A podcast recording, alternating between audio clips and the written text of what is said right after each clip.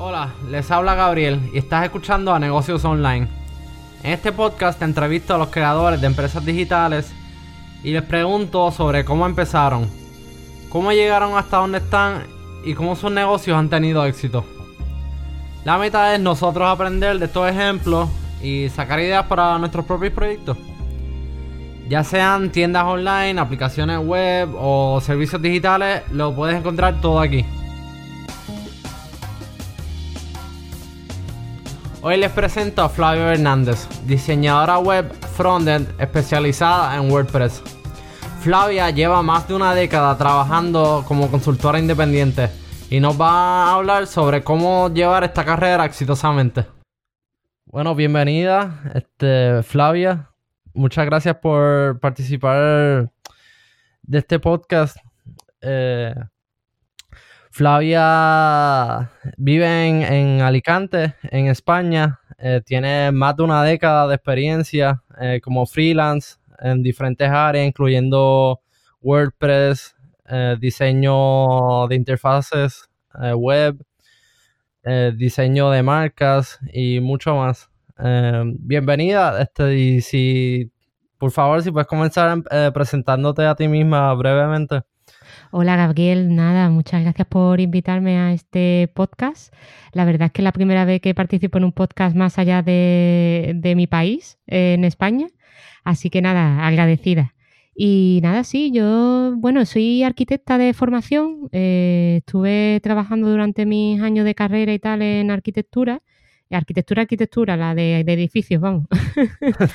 y, pero, pero bueno, ya desde bien pequeña sí que me atrajo el mundo de las interfaces gráficas, los ordenadores y tal. Y, bueno, mi primera página web la hice con 13 años, allí por el año 99, así que ya si queréis eh, podéis hacer cuenta de los años que tengo.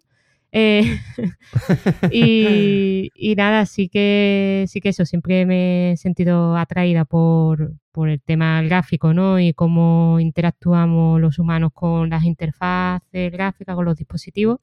Y a eso me dedico, a diseñar interfaces gráficas y ahora mismo estoy formándome en Service Design y en, Product Design, en Research también, en, investigación de, de diseño, el trabajo que se hace justo antes de empezar un proyecto y todo eso, toda esa parte la estoy, estoy ahora formándome porque veía como, como algo que me faltaba en mi, en mi background y sí que, sí que lo veía interesante pues para completar y dar un servicio de, más calidad a mis clientes. Excelente. Eh, quería volver más hacia el principio, hacia 1999. Este, ¿qué, inicialmente te atrajo al diseño web, cómo descubriste este mundo. Eh, sé que usaste herramientas como Word, Dreamweaver, ¿cómo aprendiste estas herramientas? Pues nada, eso, mm, bueno, yo soy de formación autodidacta, así que siempre animo a la, gente que si tiene ganas de, aprender una nueva, o sea, una nueva skill, ¿no? Eh, una nueva habilidad alrededor de Internet, eh, tenemos bastante bastantes herramientas en, el propio Internet, o sea que para aprender Internet pues necesitamos de Internet. Entonces yo empecé un poco así, experimentando, eh, viendo qué significaba HTML, viendo cómo se podía hacer una página web. Al principio sí que había muy poca información, pero, pero la gente era súper agradecida, lo compartía casi todo, había... O sea, nosotros estábamos allí por, por los 90, todavía la época del secretismo profesional era la norma, era la normalidad. Los que compartían lo que sabían eran muy pocos pero eso ya fue cambiando y ahora es como un poco al revés, ¿no? Ahora ya hay menos secretismo y lo que incluso hacen las empresas es compartir todo lo que hacen porque eso les da confianza, ¿no? Entonces empecé un poco así, a buscar, a buscar. De hecho, la primera página web la hice con, con, Word, porque claro, yo venía del, del, mundo gráfico, dibujaba mucho y tal. Y, mm, y lo que me pasaba es que, claro, yo no, no, quería aprender a programar porque no era algo que, tuviera muchas ganas de hacer, sino yo quería ver lo que imaginaba en la pantalla. Entonces me imaginaba que había programas como Photoshop o como Paintshop Pro en aquella, bueno, perdonadme mi forma de expresarme en inglés porque aquí en España lo pronunciamos muy bien. Cuando hablamos en inglés no lo, no lo, decimos en plan así, en plan inglés. Eso ya lo, no podríamos hablar en inglés cuando hablamos en inglés, pero cuando hablamos en castellano es un poquito complicado pasarnos a esa a ese canal, ¿no? Eh, y entonces había un programa que se llama Paintshop Pro, o no sé muy bien ese, ese y el Fireworks de Macromedia, que sí, Que, que, sí que lo usaba bastante. Y, y esos ya se conectaban bastante bien con Dreamweaver, Dreamweaver y con... ¿Y cuál había otro así? Había... Sí, Dreamweaver de Macromedia, sí, sí. Con ese... Ah, y con el Front Page. Ese era otro programa glorioso de esa época que hacía páginas web. Y sí, sí, eh, vamos, las primeras ya no, eh, Internet Archive no las mm, guarda, afortunadamente, pero sí que tuve algunas por ahí. Hmm, bastante interesante. Este, leí también que eh, una de tus primeras páginas estaba relacionado al manga. Eh, Pero ¿por qué tienes... sacas esas cosas, todavía tienes este interés y de dónde salió, solamente por curiosidad, de dónde salió. Yo, yo soy fanático del manga, por eso pregunto. Bueno, ese era, era una, sí, era Captor Sakura era un manga que, llegó, que en España llegó muy pocos capítulos del anime. Y de hecho el manga no salió. Creo que tenía yo hasta, hasta tomitos de, Francia, no los tenía de España. O sea, no sé por qué, pero me dio por ese manga. Es que no me acuerdo tampoco por qué me dio.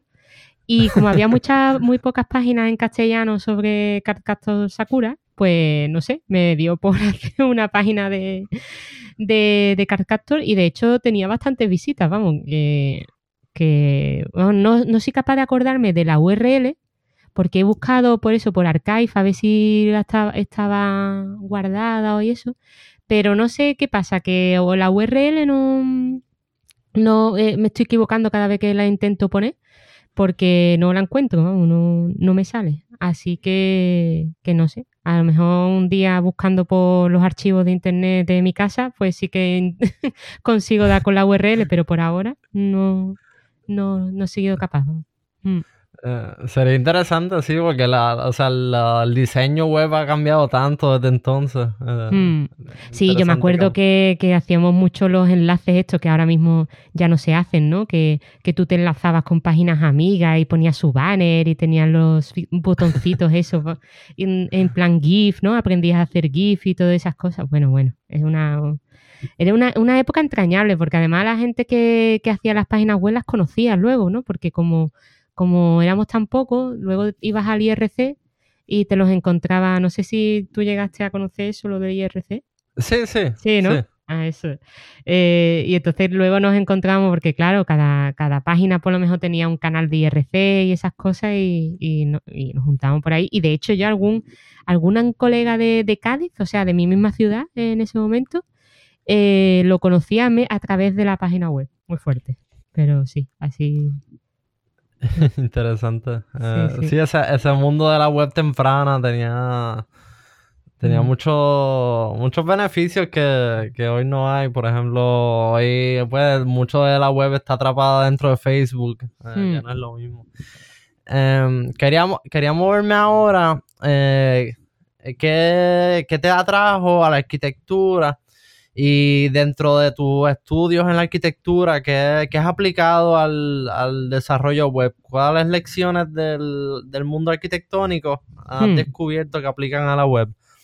Pues mm, casualmente me ha servido de un montón eh, haber hecho arquitectura y bueno, y, eh, nunca la he ejercido la profesión, pero o sea, después de terminar la carrera, pero sí que me ha servido pues para, para tener esa visión generalista, ¿no? Esa visión heurística de, hacer, no solamente de hacer páginas web, sino ya de diseñar proyectos.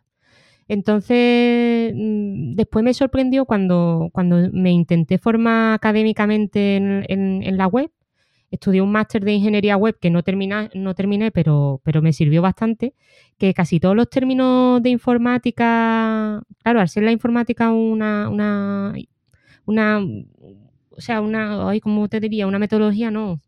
una institución tampoco, pero bueno, una experiencia, no, experiencia no. Bueno, una palabra que ahora mismo no me sale, bastante, bastante reciente, eh, pues claro, no tienen, no tienen vocabulario eh, propio. Ahora sí ya lo está creando, ¿no? Pero el vocabulario lo tomaron prestado de, la arquitectura. Por eso tenemos, por eso tenemos capas, por eso tenemos, eh, tenemos la arquitectura web, ¿no? los ingenieros de software, ¿no? Pues ahí está el arquitecto de software, está, ¿no? Y todo esto. Tenemos los stakeholders, o sea, hay, hay mucha mm, eh, vocabulario de la construcción dentro de, bueno, sí, los maquetadores web, ¿no? O sea, todo, todo lo que, de los builders, ¿no? O sea, todo este tema de, de construir, de crear y tal, están muchos términos, tanto en inglés como en castellano, tomados de la arquitectura y yo creo que no es casualidad, o sea, que, que tiene que ver, ¿no? Por el tema de, de la estructura, ¿no? De la web es parecido, ¿no? A la estructura de, de la arquitectura, ¿no? Cuando tú haces un edificio, haces la estructura por un lado y por otro lado el revestimiento, pues el revestimiento en la web sería la parte gráfica, ¿no? El, lo que se hace en CSS y lo muestra. Entonces mm, tienen cosas parecidas. Parecía a lo mejor que no, ¿no? La gente a veces que se sorprende esto de, ah, que tú eres arquitecta y por qué te dedicas a esto, ¿no? Pero, pero sí que tiene que ver ¿eh? y bastante. Y de hecho ya cada vez me encuentro a más colegas de profesión que, que, se, han, que se han cambiado al mundo de la tecnología sobre todo por este tema que hubo, bueno, aquí es que en España hubo una crisis muy gorda en el 2008 eh, que, se, que se llevó por delante a todas las empresas de construcción y entre ellos a los profesionales de la arquitectura. Entonces yo ahí justo estaba terminando la carrera y, tenía que decidir si irme fuera del país, que ya había estado fuera del país bastante tiempo, pero estudiando y tal, pero, pero decidí quedarme, ¿no? Y, y si me quedaba, pues tenía que cambiar. Eh, muy, muy interesante este eh, que, bueno, y qué bueno que lograste adaptar todo ese conocimiento y experiencia de la arquitectura, eh, llevarlo a otro ámbito. Mm. Eh, de hecho, yo, yo, una vez tomé un curso de diseño de comunidades online, en internet, mm. y el primer, la primera clase nosotros lo que estábamos era estudiando un, un, video que hablaba sobre el diseño de plazas públicas. Ajá. Sí, sí, es súper interesante. Es que dentro de la arquitectura lo que más me interesa es el tema de ciudad y de cómo van, se están adaptando las ciudades también a, este nuevo tema ¿no? de, la pandemia y todo eso. Hay muchas cosas de las que hablar y, y claro, ahora mismo también la tecnología con, con, la arquitectura y con el urbanismo creo que tienen mucho que ver y sobre todo también esa forma ¿no? de conectarse los ciudadanos por medio de la tecnología para a lo mejor mejorar ciudades, ¿no? O que estén o que puedan eh, relacionarse con las ciudades mejor, ¿no? O de forma diferente, que sea más eficiente para ellos y todo eso. O sea, todo ese tema creo que, es apasionante y creo que estamos en, el, en una de las profesiones que, mm, que más pueden cambiar y que más podemos contribuir ¿no? a, a, ese, a esos días ¿no? que nos vienen. Así es. Eh, vi, que tú comenzaste a trabajar en freelance aún antes de graduarte. Eh, te quería preguntar qué, qué, te motivó, este, cómo descubriste ese mundo y cómo conseguiste los primeros clientes. Pues los primeros clientes siempre los consigues porque son o familiares tuyos o amigos. es un poco así, ¿no? Porque, no sé, yo ya desde la carrera sí que, sí que hacía muchas cosas, me metí en delegación de estudiantes y todo eso. Entonces también tuve una beca de estudiantes eh, dentro de la propia universidad. Y claro, tú ahí ya vas aprendiendo a manejar, a, o sea, a manejar mm, pues lo que es un trabajo normal, o sea, horario, eh, hacer memoria, lleva, yo qué sé, atender llamadas, o sea que ya como que, cogí bastante rodaje en la época universitaria y a partir de ahí, claro, como empecé a conocer a mucha gente, tanto en el día a día que necesitaban pues nuevos proyectos, o sea, nosotros dentro de la, de la beca de la universidad esta que estuve, eh, montamos una televisión O sea, te montamos la televisión de, la, de los estudiantes. Entonces, ¿qué pasa? Que ya pues vas cogiendo un montón de rodajes. O sea, es que era una experimentación eh, profesional mm, dentro de, la propia formación. ¿Y qué pasa? Que, pues eso, mm, te metes ahí, conoces más gente y esa gente monta empresas de verdad. Entonces, ¿qué pasa? Que, tiran de la gente que conocen. Como me conocían a mí, pues ya, pues hazme el logo, pues hazme la web, pues hazme los folletos, pues, ¿sabes? Entonces llegué con, esas relaciones, pues diseñé eh, varios discos de, música. Eh, también hice videoclips así como muy raros de, de, bodas de hijas de gente aquí con pasta, una cosa todo loca. Eh, muy loco todo. Y, también, ¿qué hice? Sí, diseñé la marca y, y las etiquetas para un vino, de también de gente que conocí. Sí, sí, o sea, esa época fue muy loca, pero también ahora volviendo a, los trabajos que hice ahí, ahora estoy como en una fase de, de decir, joder, tío, es que en esa época era súper libre y no tenía tanto Mm, tantos patrones de diseño como tengo ahora y ahora estoy como súper viciada a la hora de diseñar, ¿no? O sea, ya hago siempre todo lo mismo, lo que funciona y tal. Y en esa época hacía unas páginas web súper locas. Acaba de salir la especificación CSS3 y, claro, mm, las tablas ya murieron y eso para mí fue maravilloso, ¿sabes? Y, la verdad es que experimenté bastante ahí. Mm. Unas páginas muy locas. muy, interesante, así últimamente como que todas las páginas se están viendo cada vez más igual. Eh, ha, salido, ha, salido un artículo que, decía, vamos, que precisamente hablaba de eso, ¿no? De eh, efectivamente todas las páginas web son iguales.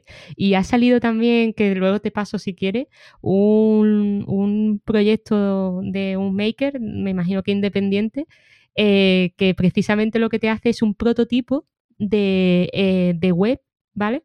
De elementos que va cogiendo de otras páginas web. Es, decir, pues a lo mejor el, top bar lo coge de, de, la página de Airbnb, el header, el hero part lo coge de otro sitio, ¿sabes? Y te va montando un monstruo que básicamente es, es partes de varias webs, pero que como son tan parecidas, pues al final eh, tienes el engendro montado y, funciona, ¿no? O sea, somos ya tan iguales que, que da miedo, porque da miedo lo del tema de, de, que la web se convierta ya tan, tan uniforme en todos sitios, ¿no?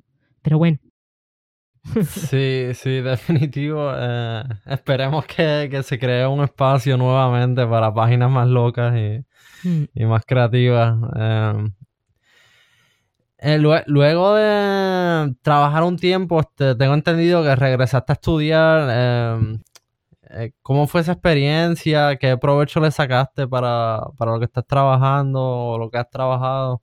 Sí, eh, pues mira, la vuelta al estudio mm, fue un poco loca porque, claro, también me cambié de ciudad, cambié de, o sea, cambié de ambiente y, fue un cambio tan radical eh, de la forma de, pensar. O sea, yo tenía entendido que la tecnología trataba de una cosa y cuando me metí en, en este máster académico, eh, me di cuenta que me faltaba un montón de vocabulario, un montón de herramientas eh, sobre todo a la hora de coordinarme con equipos.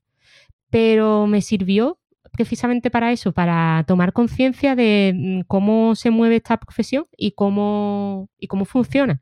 Y eso era algo que me faltaba a mí antes de, antes de meterme en este, en este máster. Así que me pareció una pasada tampoco pasó tanto tiempo desde que terminé de estudiar a, la arquitectura a, que empecé el máster, porque lo que pasa es que yo tardé mucho en hacer arquitectura porque estaba trabajando también.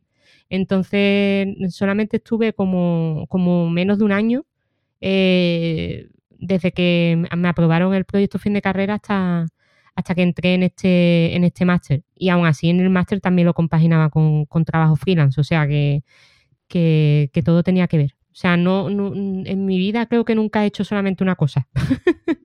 Te lo digo en serio. Em, este, eh, ¿qué, ¿cuál es en, en general, este, ¿qué, ¿cuáles son las ideas que te mueven? Este, ¿qué, qué te... Eh, ¿Qué me mueve? o sea, ¿qué me inspira? En el día a día, cuáles son mis valores, mi misión y visión. Madre mía, estás muy filosófico, Gabriel. Pero bueno, está, bien que, me preguntes esto, porque actualmente con esto de la pandemia, vivir confinados y tal, te hace, tienes tiempo para pensar y tienes tiempo también pues para replantearte cosas, ¿no? De, de lo que, de, no es que tengas tiempo a, sino como que la situación está, es favorable a que pienses en ello, ¿no? O sea, es un tiempo en el que puedes filosofear y no pasa nada, no te ponen como una loca, ¿no?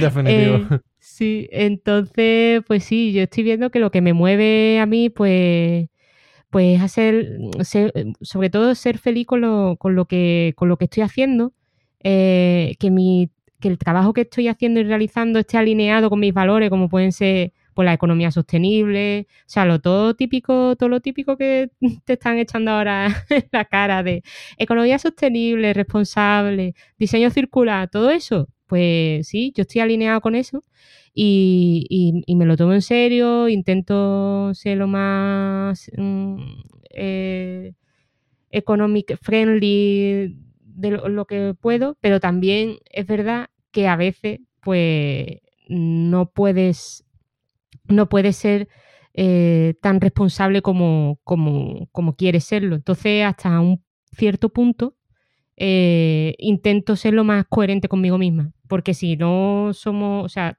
totalmente coherente una persona eh, casi que no puede ser porque se vuelve loca y precisamente perdería muchas amistades, la, familia y todas esas cosas, ¿no? Sobre todo cuando no sea tu familia y tú tampoco os alineáis políticamente. Entonces, hay muchas cosas que, sí que es mejor no ser tan eh, recto, ¿no?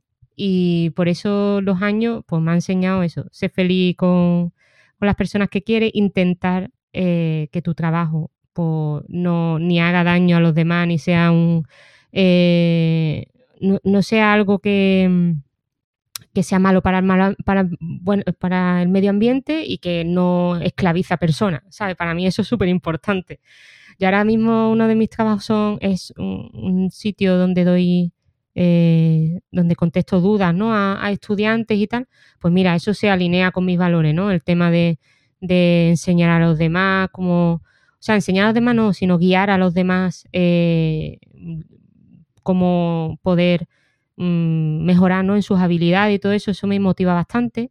Eh, pero cuando me preguntan cosas sobre negocios que tienen que no están muy alineados conmigo, como puede ser, yo qué sé, em, sitios de citas eh, donde hay claramente una relación de poder, eh, sobre uno u otro, pues eso a mí me, tirria y me pone triste y no, y no contesto, vamos. Se lo, o se lo paso a, algún compañero o simplemente le digo que, esas cosas pues, pues, que vaya a otro lado porque yo no, no eso no puedo contribuir. Y, y es difícil hacerlo, pero, pero al final es lo que te... O sea, te sientes mejor por no hacerlo, la verdad. Pero ¿qué le vamos a hacer? Te pregunto, te pregunto, muchas gracias y te pregunto porque simplemente es que he notado en el mundo maker que quizás hay un poco más de conciencia social y de conciencia del impacto de su trabajo versus compañías más grandes, más tradicionales, mm. este gente, pues, o sea, más de la vieja escuela y pues me gusta fomentar eso, o sea, que la gente hable de, sobre sus valores eh, sobre sus ideales. Eh. Es que creo que también lo que pasa en el mundo maker es que hay mucha gente de, los, de estos makers que son side projects, o sea, al final son proyectos que ellos hacen o que estas personas hacen eh, aparte de su trabajo principal.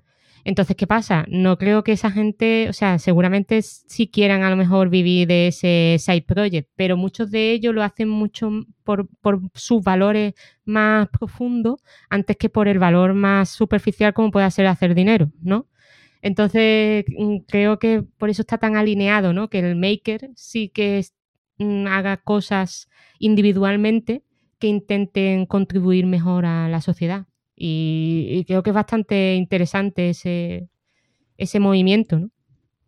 Muy interesante, sí, y una buena observación, sí, que Ajá, como, como muchas veces sí, es un, es un, no es su trabajo principal, pues pueden tener esa libertad de enfocarse más en, una meta más grande que simplemente hacer dinero. Hmm. Em, querías regresar ahora a tu trabajo freelance, eh, pues con la meta de que las personas que, nos están escuchando pues puedan aprender sobre cómo llevar una carrera freelance y tú tienes ah, una experiencia amplia en, este campo. Eh, te quería comenzar eh, preguntando una de las cosas que probablemente muchas personas se van a preguntar. Este, ahora, ahora mismo trabajan a tiempo completo, tienen un salario seguro. Eh, ¿Cómo tú haces esa transición o cómo la planificas del trabajo asalariado a tiempo completo a moverte a tu web, vivir por los clientes que tú consigues. Este, un, vas a ganar dinero, quizás más dinero, pero no, no, es un cheque garantizado todo el tiempo. ¿Cómo, cómo haces esa transición?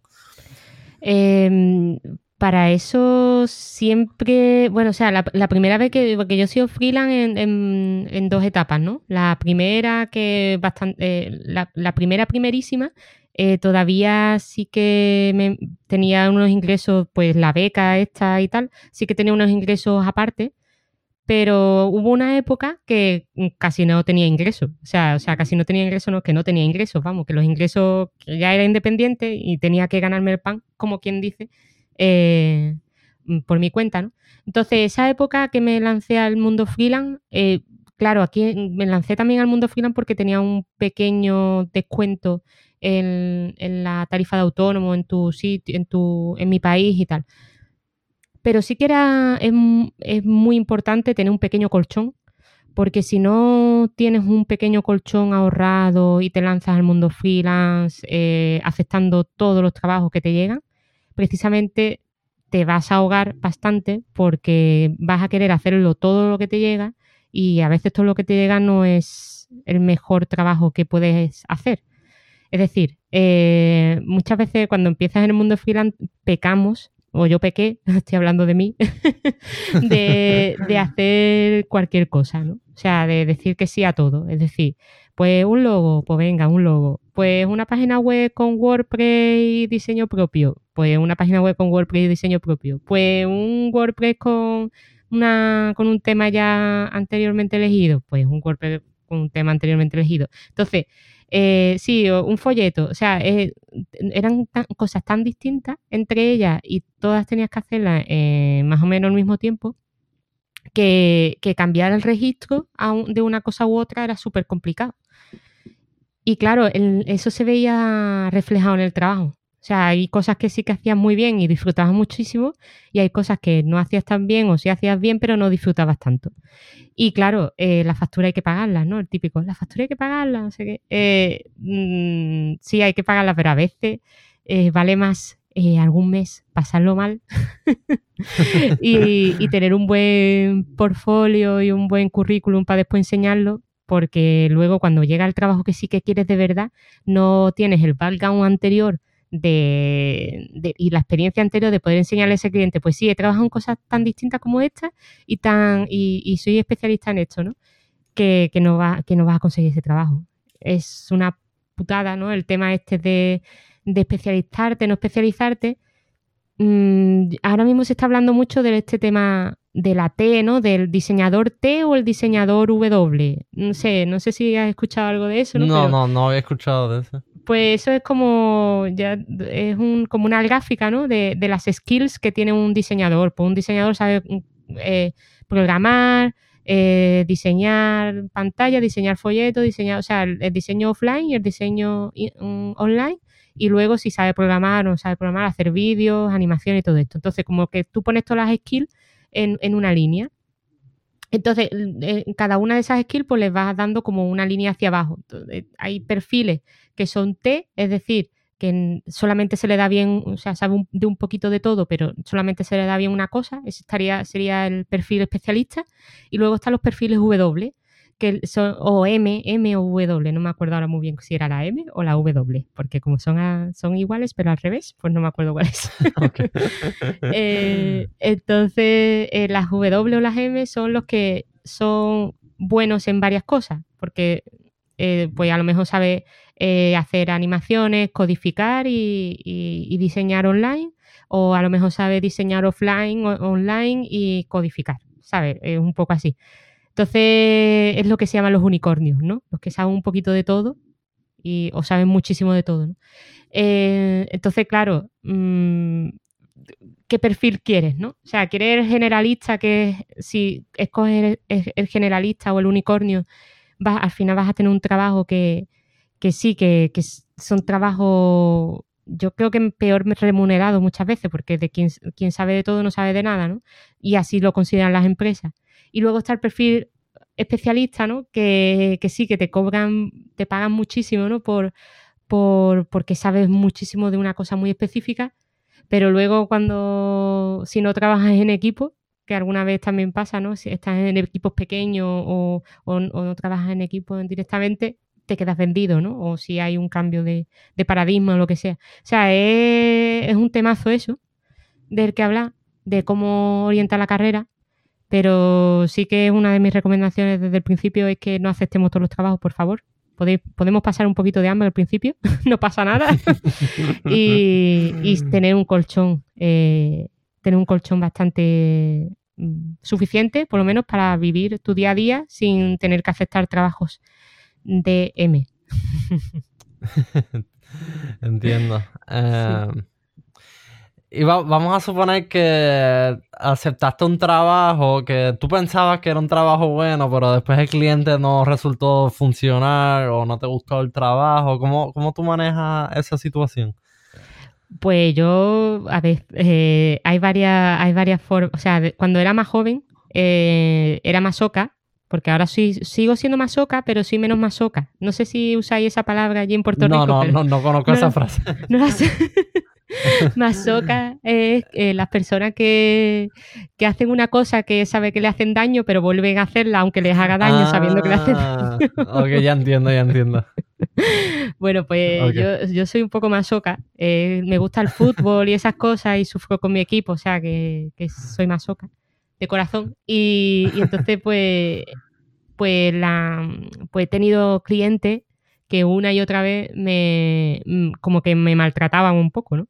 Pero claro, por este tema, por este motivo de que tengo que pagar las facturas, ¿no? Pero a veces ya llega un punto en que dices tú, ya está, cliente, mm, me matas, ¿no? No me merece la pena este dinero que me estás dando y, paso de ti. Entonces, te tienes que armar de valor porque no es fácil encontrar algo, o sea, decir que no a algo que sabes que te está haciendo daño que no es bueno para ti, pero que sin embargo te da dinero, eh, que es difícil, pero cuando encuentras a un cliente que es bueno y que eso es lo que te gusta, porque te trata bien, que es posible, porque los hay, son pocos, no, hay más de la cuenta. Lo que pasa que suelen aparecer poco porque es más difícil encontrarlos, ¿no? Por lo menos se van con, con gente que ya conoce y no se van de ello. Entonces es difícil encontrar el buen cliente por eso mismo, ¿no? Porque mm, eh, están, o sea, ya cuando encuentran un profesional que le vale la pena, pues ya se quedan con ellos hasta el final, ¿no?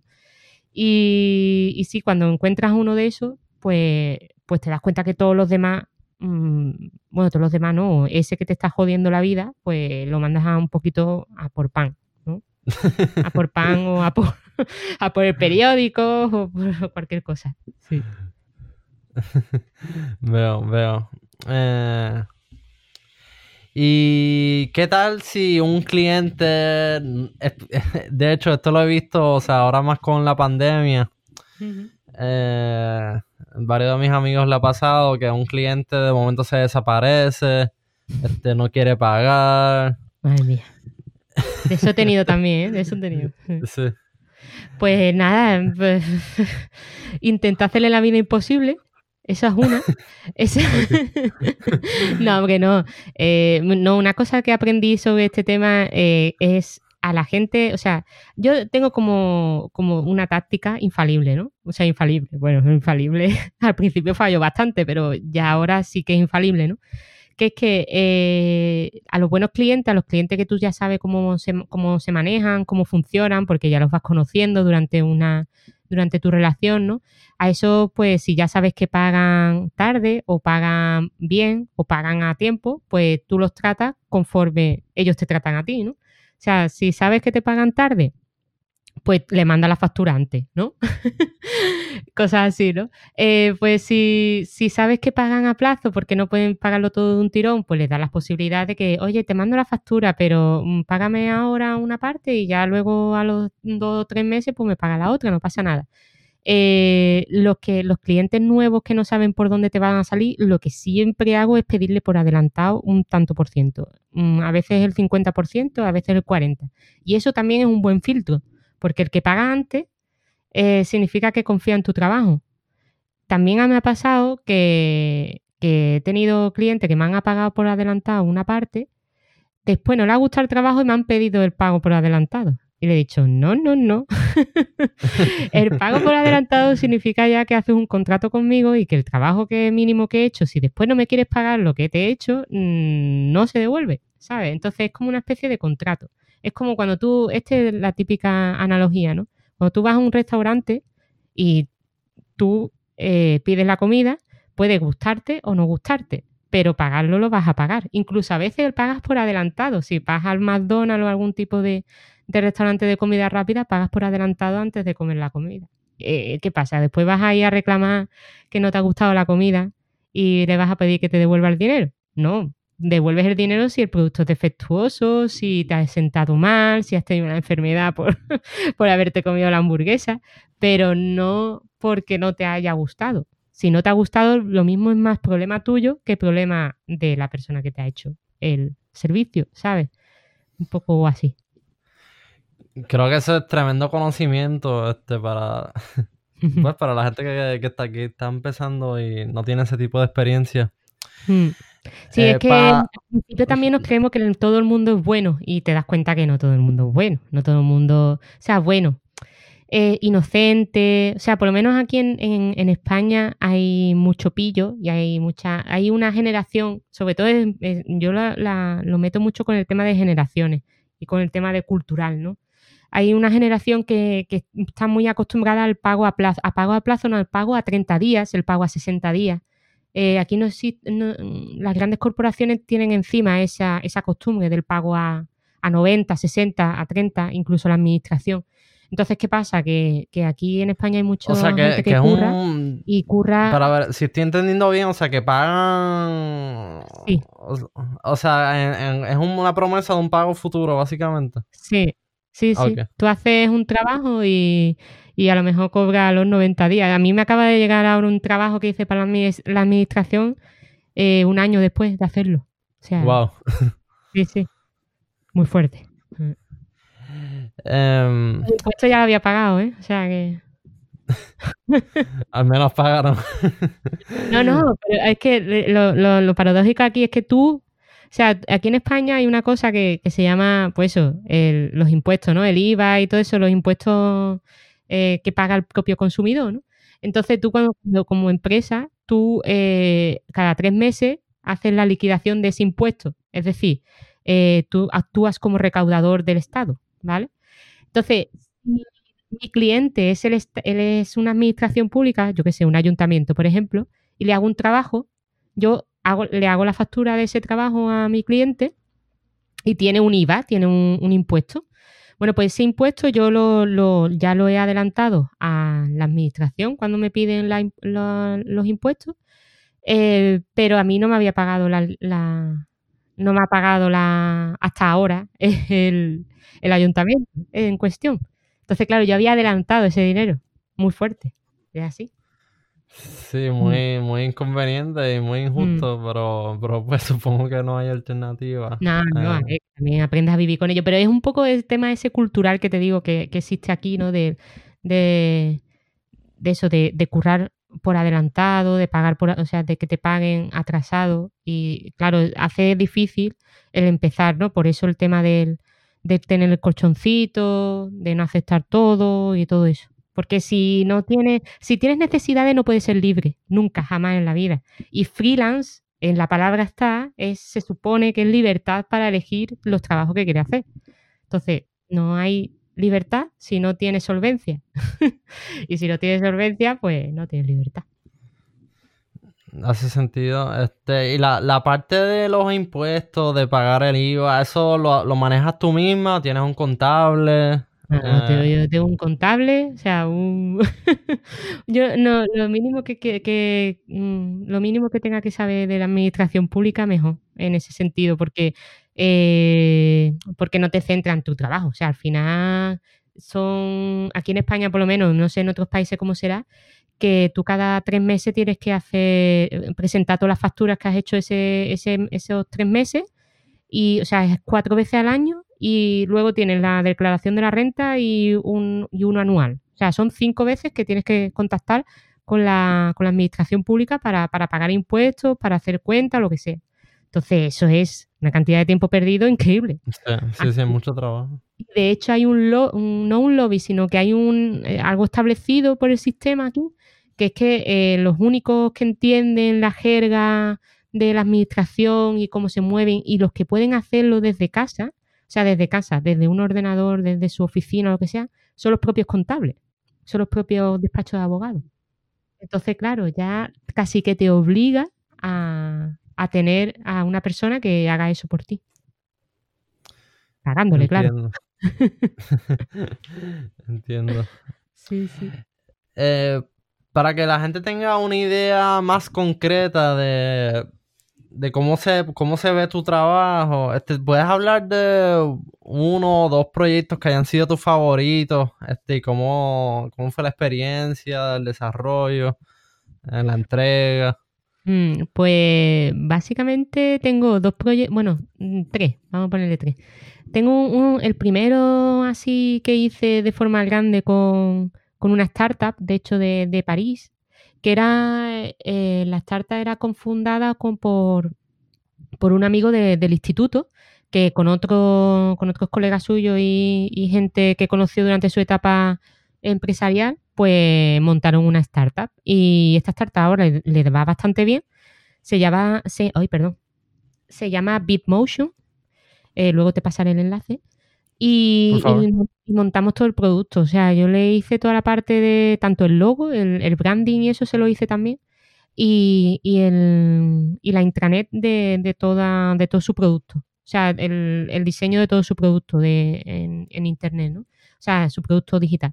Y mm, luego también curré con ellos en la versión, en la segunda versión de ese producto digital pero ya eh, ahí incorporaron a otra persona en, el equipo y claro, yo lo querían allí en, en, París y yo no, yo trabajaba de forma remota, o sea que no, y de como contractor, o sea que no, no estaba, no tenía una relación con ellos eh, por cuenta propia, o sea, por cuenta ajena, ¿no?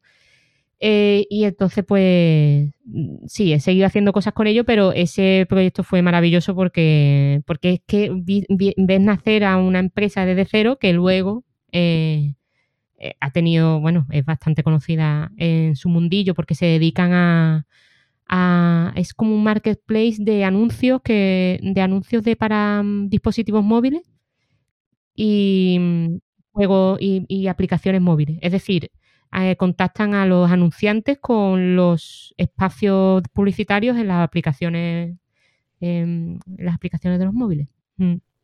Súper interesante. Creo que sí, hay un espacio mucho crecimiento. Mm, sí, ese, ellos empezaron incluso, o sea, fueron de los primeros que empezaron porque ya trabajaban en una empresa que se dedicaba a eso y, y había poca mm, competencia. Y a partir de ahí pues han nacido muchísimas otras tipos de empresas como es. La verdad es que es apasionante porque, claro, eh, luego yo, empecé con ellos a diseñarle todo el producto y luego fui a las oficinas preciosas que, tienen en París en alguna ocasión y, claro, las personas que tienen allí trabajando me cuando me, conocían y me decían, ah, que tú has diseñado el logo. Y, claro, era como, joder, que sí, que diseñan el logo, pero ya ves que tampoco pasa nada. Además es uno de los logos que más pronto hice porque, no sé, son de las veces que, lo tienes tan claro de qué va la empresa, los las cosas que transmiten y los colores que, están relacionados con sus valores, que, como que se hicieron, fue un logo que no tuvo corrección, o sea, muy fuerte. Y, me hace mucha gracia cuando lo veo en tacita, lo veo luego en, en las TenchCrunch, no sé, en las publicaciones y todo eso, pues me hace gracia cuando veo a esa empresa. Y luego otra más reciente es que diseñé también la marca corporativa de, de, la, de Alicante Comercio, de, o sea, de, de, la zona comercial de aquí de Alicante, de, la ciudad donde vivo ahora. Y mm, fue un proyecto muy interesante porque en dos meses me tuve que poner eh, de acuerdo con, con, las asociaciones de comerciantes de aquí de esta ciudad, eh, hacer un logotipo que agradara a todo el mundo, que son de bastantes clases, no, clases sociales, pero sí clases políticas, ¿no? O sea, uno veía una cosa, otro veía otra, como gente muy variada, intentando ponerla de acuerdo para hacer algo eh, que les representara a todos, ¿no? Y, también fue una experiencia muy interesante y el, resultado final creo que quedó muy, chulo, ¿no? Fue, utilicé la ilustración y tal y, me gustó bastante. Y el último proyecto que estoy muy orgullosa, que de hecho lo, hemos, lo hemos, subido hoy, eh, es una, una, página web que es rediseño de bolsalea.com, que es precisamente una tienda eh, que se dedica a la fabricación y personalización de bolsas, embalajes, de trajes, etcétera, mmm, sostenible, biodegradable, eh, todo esto, ¿no? Eco-friendly, todo este tema que te he dicho antes. Y, la verdad es que empecé en, ese proyecto como la product designer, o sea, diseñando todo el tema de, las pantallas, de, de, lo, de, los user flow, o sea, de, de, todo este tema de interacción de los, de los usuarios con, con, con, la interfaz, pero al final, como necesitaban a alguien para trasladar ese diseño a la maquetación, porque la maquetación que había hecha era una, un desastre, eh, a total y absoluto. Pero bueno, esto ya es cosa de... Entonces mmm, me ofrecí también hacerle la parte de, del HTML y el CSS y me coordiné con el chico que llevaba el desarrollo y hemos hecho un buen equipo y me ha recordado a esta primera parte de cuando hice el trabajo con Bitmotion y tal, que trabajé en equipo también y eso. Y, y muy bien, la verdad es que hoy hemos lanzado, estamos súper contentos porque el resultado es muy chulo.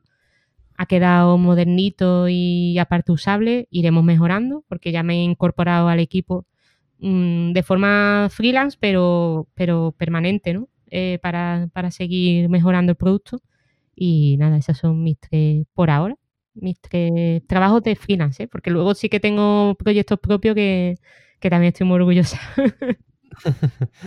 eh, pues muchas felicidades en el lanzamiento hoy. Eh, sí. Y le, le, invito a todo el mundo que nos escucha que visiten todos estos proyectos, los vean ustedes mismos. Voy a incluir los enlaces todos en las descripciones del, en la descripción del episodio. Uh -huh, genial. para que lo puedan ver. Eh, ¿tú, ¿tú, organizas también la comunidad de WordPress Alicante. Sí. Eh, eres muy activa, por lo que veo.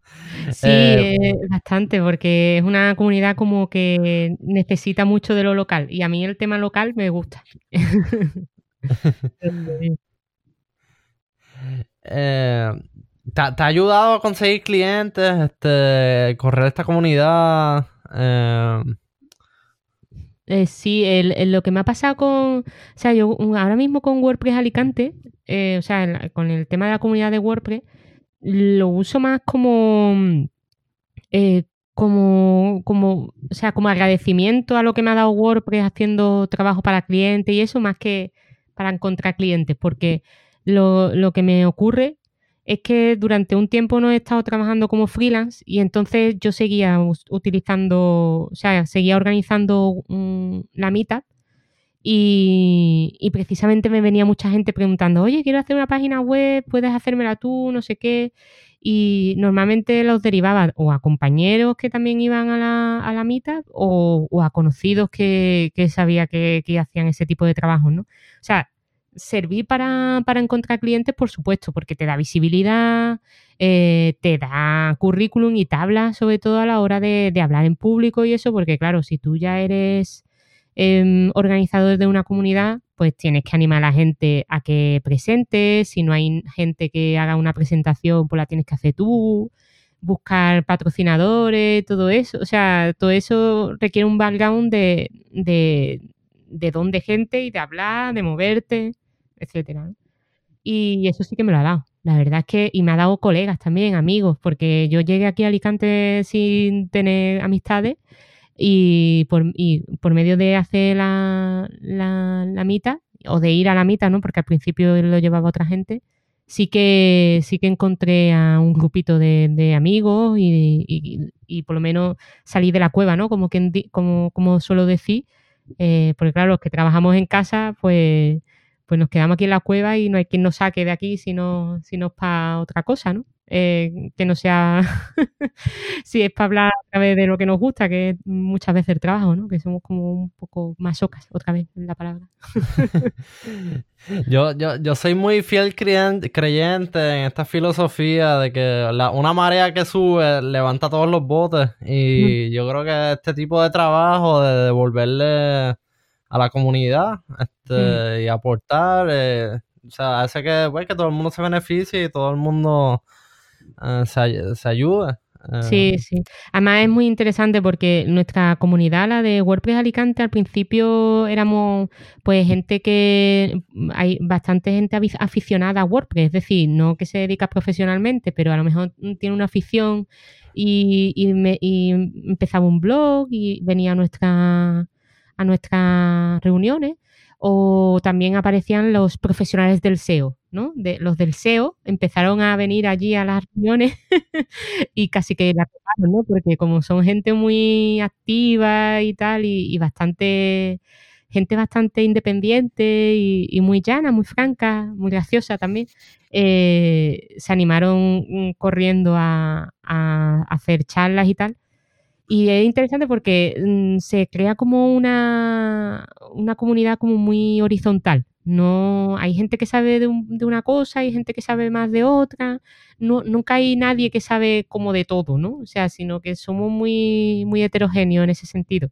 Entonces, ese tipo de comunidades tan abiertas a mí me molan no, sobre todo para el tema de desconectar, ¿no? Porque WordPress es tan grande que, te puede dar cabida a un fotógrafo, a un desarrollador y a, un diseñador o a alguien que le gusta los gatos, ¿no? O sea que es muy interesante ese tema. Para mí es una de las herramientas que ha democratizado Internet. Se, sonará súper tópico, pero para mí WordPress, eh, muchos makers y mucha gente le tiene miedo, le tiene asco, ¿no? Como se tenía asco al PHP y todas esas cosas. Eh, pero yo lo veo como una herramienta de estas que, que acercan ¿no? a la tecnología a la gente. Entonces yo la veo interesante. Definitivo, y el, hecho de que sea de código libre y abierto, o sea, tiene unas repercusiones inmensas, este, le da muchísimo control a los creadores, hmm. este, muchísima libertad, o sea, no es como estas plataformas como Shopify hmm. o, eh, o las mismas páginas de Facebook, eh, hmm. que uno realmente, la página realmente no es de uno, eh, sí, y pues democratiza, como tú dices sí, Yo, veo a WordPress un poco como IKEA con, los muebles, ¿no? O sea, cuesta montarlo porque te cuesta, ver, WordPress no es fácil. De hecho, tengo por ahí un, artículo que habla precisamente de eso, de que WordPress no es fácil, que no te vendan la moto de que, de que montar una web es fácil con WordPress porque no lo es, ¿sabes? Pero sí que sí que tiene bastante beneficio porque cuando la termina, cuando la hace, sobre todo si es tu primera vez o si estás aprendiendo eh, a desarrollar temas o hacerla un poco más personal, eh, personalizada quería decir, eh, sí que nos tienes una, satisfacción increíble, ¿no? Y de hecho muchos diseñadores sí que nos hemos lanzado a, a programar, porque antes te dije que a mí me daba cosica programar. De hecho, mm, nunca me consideraré programadora, pero sí que desarrollo temas para WordPress, sí que maqueto, sí que manejo CSS y SCS y todas estas cosas, pero y hago temas de WordPress. O sea, hay como mucha más gente que se dedica a hacer temas de WordPress que, por ejemplo, montarte un Laravel, o un React. ¿Sabes? No hay tantos diseñadores que sepan React. Para, hacer un tema de WordPress necesitas eh, conocimiento de PHP, ¿correcto? Ah. Sí, un poquito, pero tampoco te hace falta... No te hace falta saber mucho. la verdad, porque los temas de WordPress al final funcionan un poco como con snippets de PHP. Entonces puedes hacer cosas muy chulas y sobre todo ahora con la llegada de, del editor nuevo de WordPress. Nuevo, nuevo, tiene ya más de un año, pero todavía le estoy llamando nuevo, ¿no? Eh, se pueden hacer cosas que antes tenías que hacer con programación, con otro plugin y tal, ahora ya lo puedes hacer con el, con el editor nuevo. O sea que ya sí que casi que no hace falta casi aprender PHP. Un poco de HTML y CSS y vamos, que chuta. Vale. Eh, estás también ahora manejando la marca de una, una startup que se llama Automator WP. ¿Es sí. correcto? Sí, Automator WP es, eh, es un plugin para WordPress que, que, acaba de casi de salir. Es de los mismos creadores que GamiPress, que es un plugin también para WordPress. Mm, que, gamifica, ¿no? O sea, añade gamificación al ecosistema de WordPress. Y este Automator eh, lo que hace es que mm, crea como pequeñas automatizaciones dentro de WordPress. Es como un Zapier, no sé si conoces el servicio Zapier. Sí, sí lo conozco. Es Zapier, Integromat, este tipo de servicios que hacen, conectan aplicaciones entre ellas pues um, Automator WP eh, lo que hace es precisamente eso, pero dentro de WordPress. Y también tiene un pequeño add-on que crea un webhook y te lo puede conectar con cualquier otra aplicación, incluido Zapier o cualquier otra cosa ¿no? que use webhook. Entonces está súper interesante porque, claro, ya ahí lo que, lo que puedes hacer es mm, tu imaginación empieza a correr y puedas crear casi cualquier cosa, ¿no? Eh, a mí me parece una de las herramientas también de este tipo que, democratiza eh, las automatizaciones, ¿no? Sí, te, permite hacer o sea, cosas bien poderosas sin tener que programar. Eh, mm. sí, por pues, ejemplo. Sí, perdón. No, no, vale. vale. Ah, sí, ¿no? Por ejemplo, yo qué sé, te puedo imaginar, te entra un pedido, eh, antes un pedido por WooCommerce, pues a lo mejor antes necesitabas un plugin específico para que cuando te entre un pedido en WooCommerce eh, mandes una factura a no sé quién. Bueno, pues ahora con Automator WWP, ay, perdón, Automator WP, nosotros decimos Automator y ya está. eh, Automator lo que hace es, pues eso, pues te puede a lo mejor, eh, cuando alguien entra, cuando alguien hace un, pedido en WooCommerce, eh, directamente le puede mm, sumar un punto en GamiPress, mandar un correo a la persona que, bueno, a la persona, perdón, eh, mandar un correo a, la persona que le ha entregado ese, bueno, eso ya lo hace WooCommerce, perdón. Eh, quería decir meterlo en MailChimp o en MailerLite o en alguno de estos de newsletter o meterlo en una, en una hoja de cálculo de Drive o yo qué sé, cualquier otra cosa que se te pueda imaginar o darle un punto por esa compra que ha hecho o es que, yo sé, puede hacer tantas cosas que, a veces es abrumador, ¿no? Porque dice, a ver, me tengo que diseñar un flow aquí para ver qué, puede hacer este cliente cada vez que me compre. O, ¿sabes? Es que es una pasada. También hace más complejo el tema de diseñar el servicio en sí, ¿no? Porque, claro, tienes tantas posibilidades que a veces centrarte en lo que puede hacer es una, es una tarea más densa. Em, ¿qué, planes tienes para, el futuro en, general? Este, no sé si algún proyecto que, que quieras presentar o... Pues ahora mismo estamos trabajando tanto mi pareja como yo que tenemos un tenemos una, asociación alrededor del cine, ¿no? De la divulgación de cine y todo eso. Y de hecho los podcasts que hago son sobre cine eh, que, estamos con el tema este del coronavirus, de la pandemia y tal, pues se nos, suspendieron casi todos los eventos que teníamos en mente, porque somos normalmente hacemos eventos físicos. Entonces, ¿qué pasa? Que, claro, todos nuestros productos orientados a, al espacio físico, a interacciones físicas, a hacer cursos, y etcétera, Mm, los tenemos que cambiar. Y estamos ahora en, precisamente en el momento de, research, donde estamos hablando con, nuestros usuarios, etcétera, para intentar que parte de los contenidos que ya creamos de forma offline, pues intentar hacer contenidos online para que de alguna manera el producto eh, se vea enriquecido de forma en internet, vamos. Y, y en eso estamos, estamos haciendo el producto, eh, estamos usando la metodología Design Thinking. Eh, en, determinado momento haremos algún Design Sprint porque ahora mismo estoy aprendiendo todas esas herramientas y metodologías y claro, para ponerlas en práctica está interesante que mm, hacerlo en proyectos reales, ¿no? Y qué mejor forma que en un proyecto que ya, que ya estás dentro, pues hacerlo, ¿no?